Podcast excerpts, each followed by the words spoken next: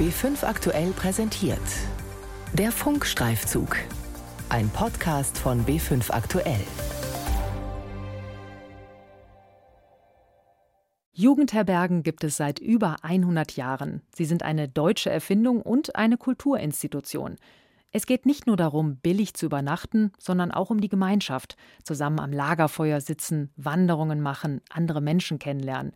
Ich bin Anna Küch, Reporterin beim Bayerischen Rundfunk und habe selbst in Jugendherbergen unvergessliche Klassenfahrten erlebt.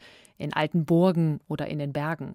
Gerade weil Jugendherbergen keine Hotels sind, hat sie die Corona-Krise umso härter getroffen.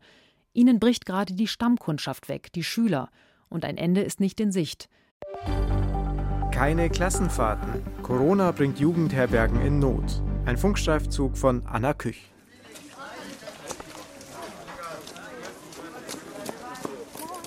Es ist August, mitten in den Sommerferien. Die Jugendherberge Possenhofen am Starnberger See ist ausgebucht. 80 der 142 Betten sind belegt. Mehr geht zu Zeiten von Corona nicht. Auch auf der Wiese hinter dem Haus ist schon einiges los. Dort hat eine Gruppe Jugendlicher samt Betreuer ihre Zelte aufgeschlagen. Man geht hier halt direkt am Zeltplatz äh, hinterm Haus vorbei und 200 Meter äh, weiter bekommt man schon nasse Füße, weil man mitten im Starn, mitten nicht, aber zumindest am Rand des Starnberger Sees steht. Ja. Davon lebt halt das Haus. Ne. Das ist natürlich jetzt gerade in den, wenn das Wetter entsprechend so mitspielt, äh, ist es natürlich super für die Familien, super angenehm. Sagt Herbergsleiter Christian Burggraf. Er ist dankbar, dass sein Haus trotz Abstandsregeln und Hygieneplan wieder in Betrieb ist. Schon früh am Morgen ist er auf den Beinen und kümmert sich um die Gäste. Während er früher Ausflugstipps gegeben und Kanus verliehen hat, geht es heute eher darum zu schauen, ob alle auf den Fluren ihre Masken tragen und den Pfeilen auf dem Boden folgen. Es wird immer über dieses Hygienekonzept gesprochen, aber es ist ja im Grunde genommen ein vernünftiges Einbahnstraßensystem. Die Leute haben überall die Möglichkeit, sich nicht nur die Hände zu waschen, sondern auch die Hände zu desinfizieren. Das Haus ist ordentlich und regelmäßig gelüftet.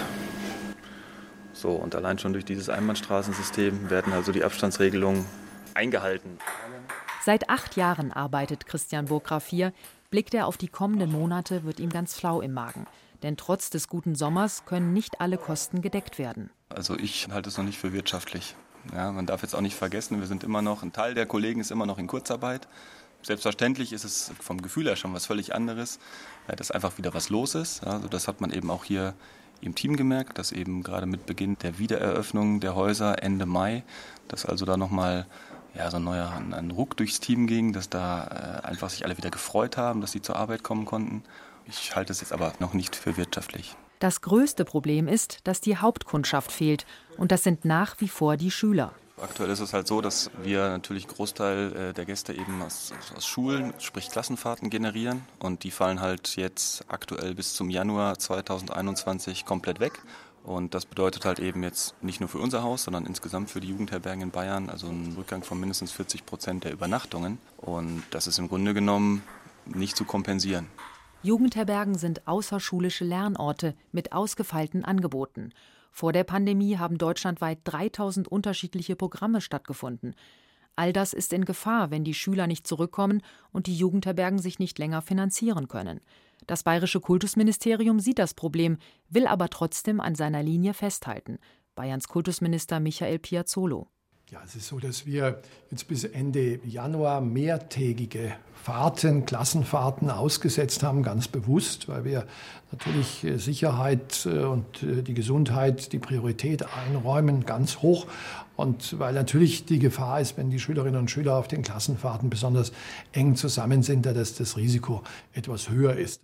Das Deutsche Jugendherbergswerk akzeptiert das, argumentiert aber, könnten nicht gerade in diesen Zeiten der Verunsicherung Klassenfahrten sinnvoll sein? Die Räumlichkeiten und Seminarräume sind oft größer als in den Schulen. Marco Junghändel, Pressesprecher des Bayerischen Landesverbands. Wir bekommen es von Eltern sehr stark zurückgespielt, die sich sehr, sehr wünschen, dass Klassenfahrten wieder stattfinden, weil sie spüren, der soziale Zusammenhalt in den Klassen ist verloren gegangen. Natürlich sehr, sehr verständlich. Man hat sich lange nicht gesehen. Und das, was auf Klassenfahrten stattfindet, ist ja, das, dass man zusammenfindet in einer Gruppe, sich als Team wiederfindet. Und das brauchen Kinder und Jugendliche ganz extrem jetzt zu dieser Zeit. Insofern spricht sehr vieles dafür, Klassenfahrten zu genehmigen. Rund 450 Jugendherbergen gibt es in Deutschland, davon 58 in Bayern. Der Lockdown war für alle katastrophal. Von heute auf morgen brachen die Einnahmen weg. Keine Gäste, kein Umsatz. Dazu kommt, die Jugendherbergen sind ein gemeinnütziger Verein. Das heißt, sie dürfen keine Rücklagen bilden. Gewinne müssen reinvestiert werden. Also hatte keine Jugendherberge finanzielle Reserven. Diese Stellung als äh, gemeinnütziger Wirtschaftsbetrieb ist unser momentanes Problem, weil wir durch viele Fördertöpfe durchfallen, bis Politik verstanden hat, dass wir ein Sonderfall sind, für den es eine Sonderregelung auch geben muss. In Bayern gab es daraufhin finanzielle Hilfen in Höhe von 5,8 Millionen Euro. Zusätzlich musste der Landesverband noch Kredite aufnehmen, um einigermaßen über die Runden zu kommen. Bis Ende des Jahres dürften die Gelder reichen. Danach muss das Geschäft wieder anspringen. Im Klartext müssen die Schüler wiederkommen, sonst sieht es düster aus.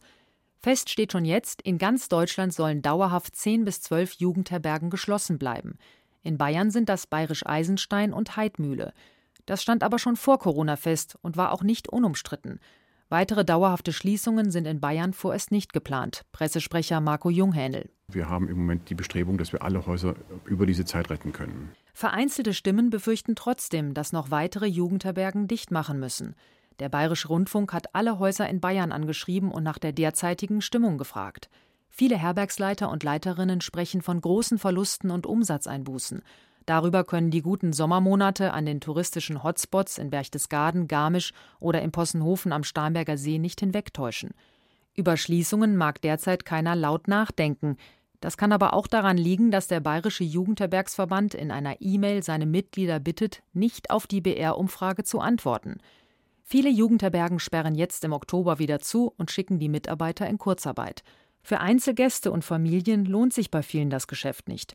Bis Ende des Jahres sind die Gelder gesichert. Und dann, wenn die Klassenfahrten weiter ausfallen und keine Schüler kommen? Marco Junghändel. Dann wird es tatsächlich schwierig und da muss man dann wirklich ernsthaft darüber nachdenken, ob man anfängt, Häuser ganz stillzulegen bzw. ein geordnetes Insolvenzverfahren startet. Besonders schwer tun sich in der Pandemiesituation Jugendherbergen, die schon ein bisschen in die Jahre gekommen sind. Was muss jetzt noch gemacht werden? Ich werde jetzt den äh, Speisesaal noch saugen und wischen, damit er auch desinfiziert ist. In der Jugendherberge Walchensee bespricht sich Herbergsleiter Rico Hoffmann mit seinem Koch. Der holzgetäfelte Frühstücksraum ist leer, die wenigen Gäste sind ausgeflogen. Wie eine Berghütte thront das Haus über dem türkisblauen Walchensee. In der Ferne ist das Karwendelgebirge zu sehen. Die Unterkunft ist sehr beliebt und eigentlich immer ausgebucht, doch nicht zu Zeiten von Corona. Bis Ende August war die Jugendherberge geschlossen und hat erst im September wieder geöffnet. Gerade sind nur 27 Betten belegt von über 100. Ja, es ist halt eine klassische Jugendherberge halt mit vielen Mehrbettzimmern, durchschnittlich sechs Betten. Wir haben auch sieben Bett, acht Bett und das größte hat neun Bett. Das macht die Aufteilung schwierig. Am Anfang war nur eine Familie in einem Zimmer erlaubt. Jetzt dürfen zwar theoretisch wieder bis zu zehn Leute in einen Raum, aber nur, wenn sie anderthalb Meter Abstand halten. Das ist in engen Zimmern mit Stockbetten oft nicht machbar. Und so können viele Jugendherbergen nur die Hälfte der Betten belegen. Wenn Corona bleibt oder danach kommen die Christiner, wie wir es auch immer benennen möchten, denke ich schon, dass vom Zimmerkonzept her gewisse Umbauten notwendig sind, um für die Zukunft auf alle Fälle sicherer zu sein. Mehrbettzimmer, die abendliche Geselligkeit, der Austausch unter Gästen verschiedener Nationalitäten, Nachtwanderungen, All das, was eigentlich einen Aufenthalt in Jugendherbergen im Kern ausmacht, ist in Zeiten von Corona und Reisebeschränkungen schwierig. Rico Hoffmann muss größere Gruppen oft ermahnen, die Masken zu tragen und an den Abstand zu denken. Auch fallen viele Programmpunkte einfach weg. Ob Lagerfeuerabend oder gemeinsames Grillen, das findet halt momentan nicht statt. Das ist ein bisschen schade für das Haus. Auch das gemeinsame Floßbauen, Kletteraktion im Wald und die anderen erlebnispädagogischen Angebote sind dieses Jahr gestrichen. Mitte Oktober sperrt Rico Hoffmann seine Herberge wieder zu. Alle Mitarbeiter gehen in Kurzarbeit. Mittlerweile, ich gucke nur jeden einzelnen Monat an. Also für nächstes Jahr, klar entwickeln wir Programme und klar hoffen wir auch, dass alles so läuft, wie es läuft. Aber wenn keine Einnahmen da sind, wenn keine Schulen kommen, sind keine Einnahmen da, sage ich mal wiederum. Und wenn da auch keine äh, staatliche Unterstützung kommt, werden sicherlich, denke ich zumindest im kommenden Jahr auch noch einzelne weitere Häuser schließen müssen oder nicht mehr öffnen können. Im schlimmsten Fall gibt es einen zweiten Lockdown. Das würden viele Jugendherbergen nicht überleben.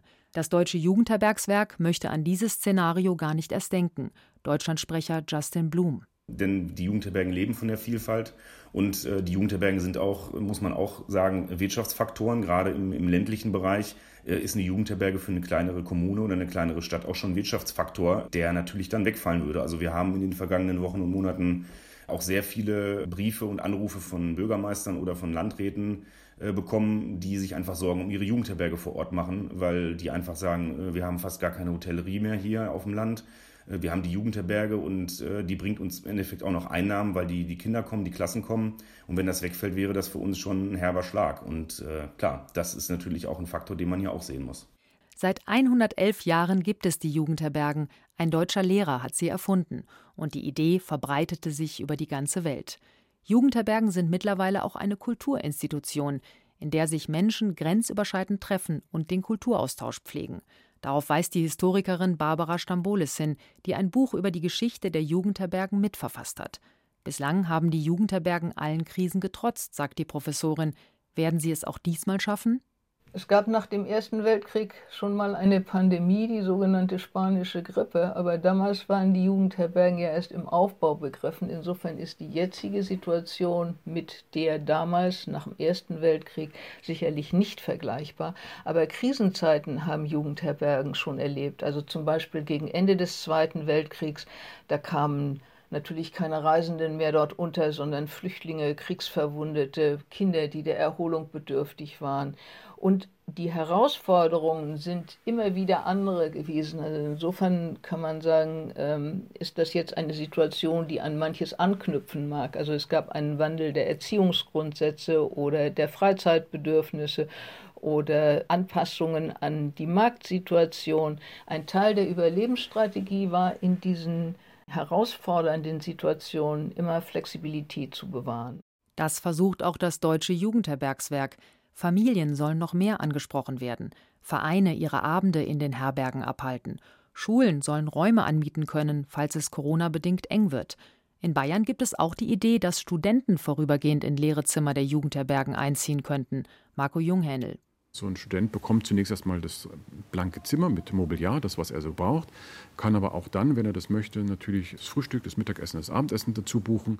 Das könnte zumindest vorübergehend für etwas Umsatz sorgen, wird aber derzeit nur in den Städten München, Passau, Regensburg, Würzburg oder Eichstätt angeboten.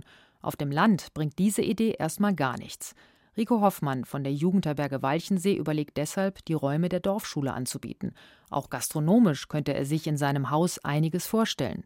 Gerade wir hier am Weichensee, man sieht solche Medien, wir werden ja überlaufen, sobald das Wetter schön ist. Die einen schimpfen drüber, die anderen sagen, naja, wir leben ja auch irgendwo vom Tourismus. Die Infrastruktur stimmt noch nicht ganz. Aber selbst da sehe ich hier Potenzial für unser Haus zumindest über einen Kaffeebetrieb, über einen kleinen äh, Bistro-Restaurantbetrieb lässt sich sicherlich auch Umsatz akquirieren. In den nächsten Monaten, wenn es wieder still wird auf seinen Fluren, will er den Plan einmal ausarbeiten und seinem Verband vorschlagen. Doch klar ist ihm auch, ohne Schüler wird es auf Dauer nicht gehen. Einen zweiten Lockdown würde der Jugendherbergsverband nicht überstehen. Aber darüber will Rico Hoffmann nicht nachdenken, nicht solange er in seiner Jugendherberge steht und auf das glitzernde Wasser schaut. Unser Haus hat, denke ich mal, einen sehr schönen Charme. Wir sagen es im Alpine romantischer Charme. Hinten beginnt der Berg, es geht gleich nach oben, es ist bewaldet. Im Vordergrund sieht man das türkisblaue Wasser des Weichensees mit Blick auf südliche Karwendelgebirge. Aus meiner Sicht kann man so ein Haus nicht schließen. Keine Klassenfahrten. Corona bringt Jugendherbergen in Not. Ein Funkstreifzug von Anna Küch. Die Redaktion hatte Carola Brandt.